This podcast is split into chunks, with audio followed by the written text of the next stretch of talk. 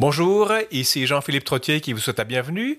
Je m'entretiens avec Don Jacques Bolduc de Saint-Benoît-du-Lac qui nous parle de Saint Pie V. Né en 1504 en Italie et décédé en 1572, il s'est employé entre autres à réduire le luxe et la dissipation de la cour pontificale, à interdire les courses de taureaux, à imposer la forme tridentine du rite romain, à réformer la curie romaine, à créer la congrégation de l'index et à faire rédiger le catéchisme romain issu du Concile de Trente. Don Bolduc, bonjour. Bonjour. On parle de quelqu'un qui a une grande envergure, mais qui n'a pas dû être très rigolo ou très, très aimé ou populaire de son vivant, non? Vous voulez Ils sont obligés de faire, euh, faire mettre en, application les décrets du Concile. Parce que le Concile avait décidé de faire une réforme de l'Église parce que c'était nécessaire. Il y avait beaucoup de, d'exagération, beaucoup de choses qui étaient mal, qui étaient mal, mal, mal. Alors, il y avait la... Il, y avait la réforme, il y avait la réforme venant du nord de l'Europe. Ah le catholicisme devait se, remuscler, se, se, ah définir, euh, se, structurer davantage. Ah oui, c'était, il, est arrivé au, bon moment, mais c'était l'homme pour faire le travail qu'il a fait. Et contrairement à ses prédécesseurs, parce qu'il y a eu Paul IV, je pense, il y a eu Jules II, Alexandre VI, c'était des, des papes qui vivaient dans le luxe, dans une certaine dissolution des mœurs, et, et, Pie V va arriver, il va, il va mettre bon ordre là-dedans. Oh, lui, son idée, son idée, Paul V, c'est d'essayer de, de, réformer l'Église en elle-même, d'essayer d'améliorer de, la qualité spirituelle, la vie, la vie de l'Église, et puis enfin, euh, il s'est tourné vers les pauvres, tout ça. Tandis que c'est nécessaire, ben, il faisait des constructions gigantesques, et puis il, protégeait les artistes, et puis enfin, vous savez, il, s'occupait de faire le, le, faire le, au, dans, dans l'église à Rome, de, faire, des, des, sculptures dans les, des peintures dans les, plafonds de la chapelle Sixtine, et puis enfin, il était l'ami l'ami des, des, artistes qui les protégeait pour donner l'éclat, vous savez, à, la vie chrétienne. Alors, Alors que lui, il arrive avec toute une mentalité différente, et puis enfin, c'est un, programme un programme très austère. Ah Donc, Pie V, euh, il va naître sous le nom de Antonio Ghislieri. Ensuite, ça va devenir en religion Michele Ghislieri. Donc, Antoine, il passe à Michel. Euh, il naît en 1504. On connaît un peu ses origines? Bien, ses origines, c'est une petite, famille euh, qui, était, qui, avait un petit peu de noblesse dedans, là-dedans. Mais seulement au moment où il était jeune, là, mhm. lui, ben là, il, était, il travaillait comme un petit, petit berger, là, vous savez, quelques moutons dans, le, mhm. dans les environs. Enfin, c'est un homme, il était, il était élevé dans une famille qui était devenue pauvre, qui était devenue là, euh, abandonnée, puis enfin tout ça. Ces gens-là, par contre, il y avait une grande piété. Puis lui, il était intelligent aussi. Vous mhm. oubliez ça? Et donc, il entre chez les Dominicains, je pense, très tôt, à 14 ans, non? Oui, en fait, c'est qu'il y avait un couvent des Dominicains qui était tout près de chez lui. Alors, ah, il ben allait servir la messe, là, puis enfin, il connaissait les pères, puis euh, c'est des... Vous savez, il est, venu, il est né dans un, dans un milieu très, très chrétien. Puis euh, surtout les pères dominicains qui étaient là, là, puis enfin, il y avait beaucoup d'admiration pour les pères. Puis alors, les pères sont occupés de lui beaucoup puis ils l'ont aidé beaucoup, puis ils ont permis de faire des études. Puis il y a beaucoup de gens, des gens pauvres à cette époque-là, qui ne faisaient pas d'études, tandis que les pères l'ont favorisé, puis il a commencé à fréquenter le courant vers, l'âge de 10 ans peut-être, mm-hmm. mais seulement vers l'âge de 13-14 ans, là, ben là, on, a commencé à lui enseigner le latin, puis enfin, on a lui enseigné la philosophie, puis la théologie, puis ça. Alors, il est entré dans la communauté comme ça, très jeune. Et puis, mais il a reçu une très, très bonne formation théologique. et va, il, va... il était capable d'en profiter pour ça. Et il va devenir prêtre autour de 24 ans et il va ensuite enseigner la philosophie et la théologie pendant 16 ans. Ah il va être maître des novices chez les dominicains, donc ah là où il est. Alors, hein? en fait, c'est un homme d'une grande capacité intellectuelle, d'une intelligence euh, supérieure, et puis enfin qui a été placé dans une situation où il a, il a eu, où il a pu recevoir une, formation théologique là, très spéciale, puis euh, de très haute qualité. Alors, sa vie bifurque en, en 1546, il doit avoir autour de 42 ans, à la jeune quarantaine en tout cas.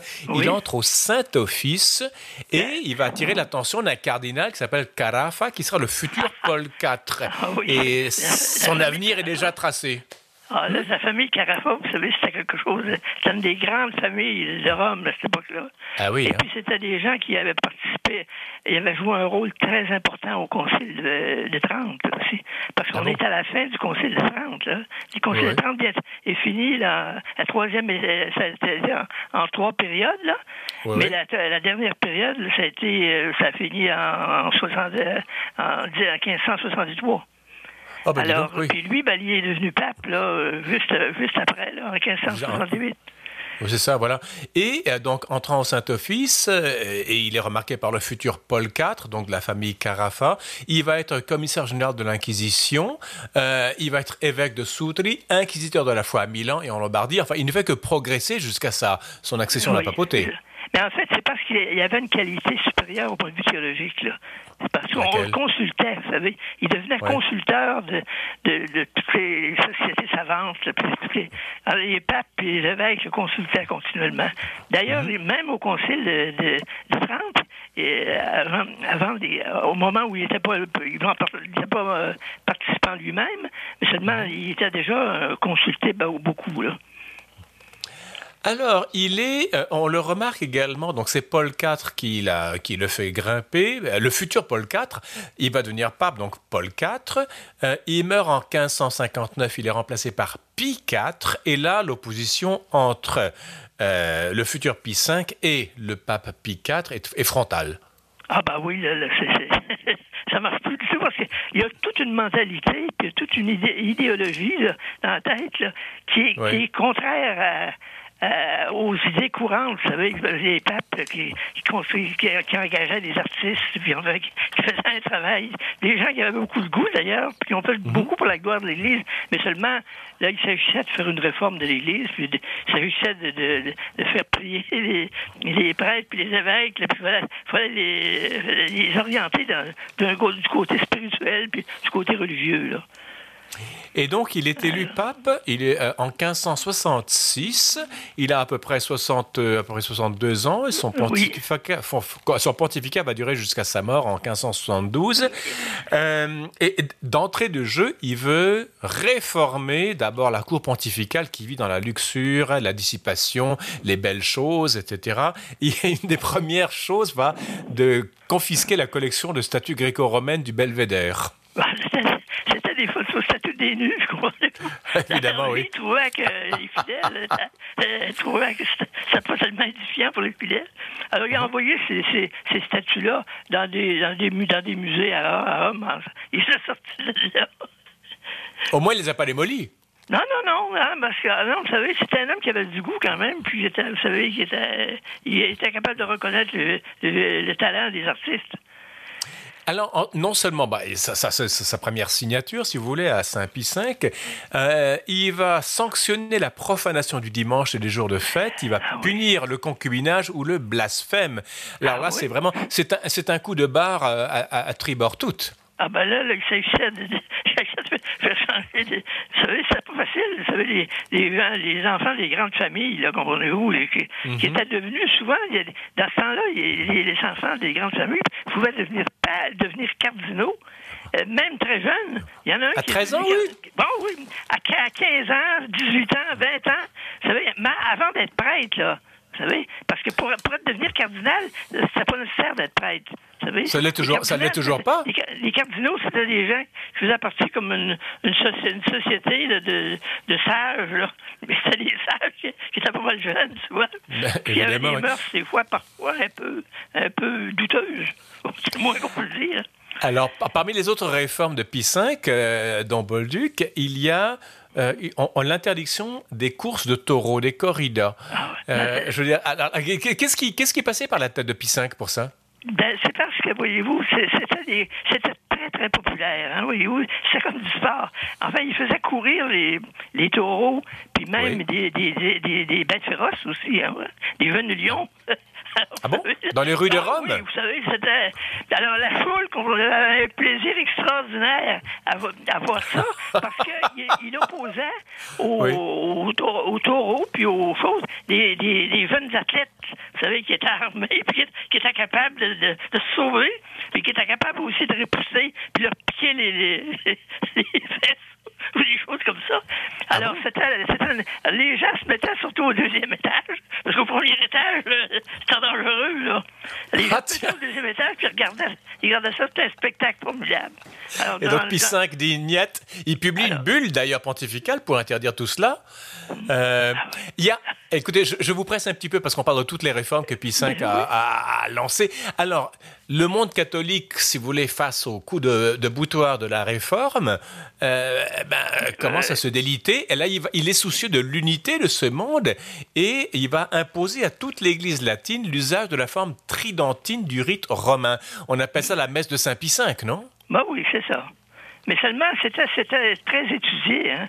C'était Ah oui? une, liturgie qui était beaucoup plus belle, puis beaucoup plus artistique aussi que le- le- la liturgie. Même, par exemple, il y a, il y a eu l'idée d'enlever toute, les- toute les- la musique qui n'était pas la musique euh, euh, grégorienne. Vous savez. Tout, Ah bon? tout ce qui était par exemple, mais seulement, c'était à l'époque des Palestrina. Alors là, à un moment donné, il s'est aperçu qu'il s'était trompé. Et puis qu'il y avait des grands maîtres qui pouvaient composer des, des pièces qui n'étaient pas du grégorien, et qui n'étaient pas de musique d'église spécialement, mais qui, mais qui étaient une musique magnifique là, dans les grandes basiliques. C'était extraordinaire. Alors là, il est revenu sur son idée.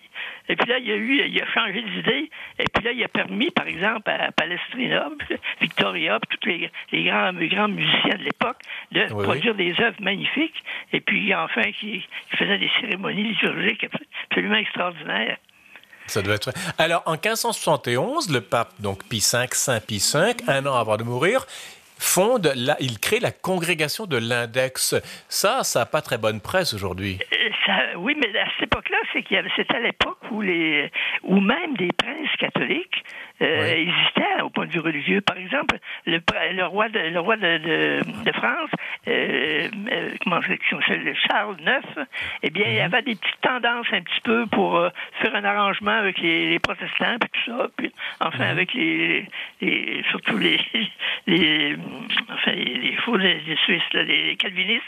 Et puis ensuite, ça, le- l'empereur lui-même, l'empereur Maximilien, eh bien, il trouvait que, euh, il, il trouvait que, par exemple, les prêtres devraient se marier. Et puis, enfin, toutes sortes d'idées comme ça qu'il y avait.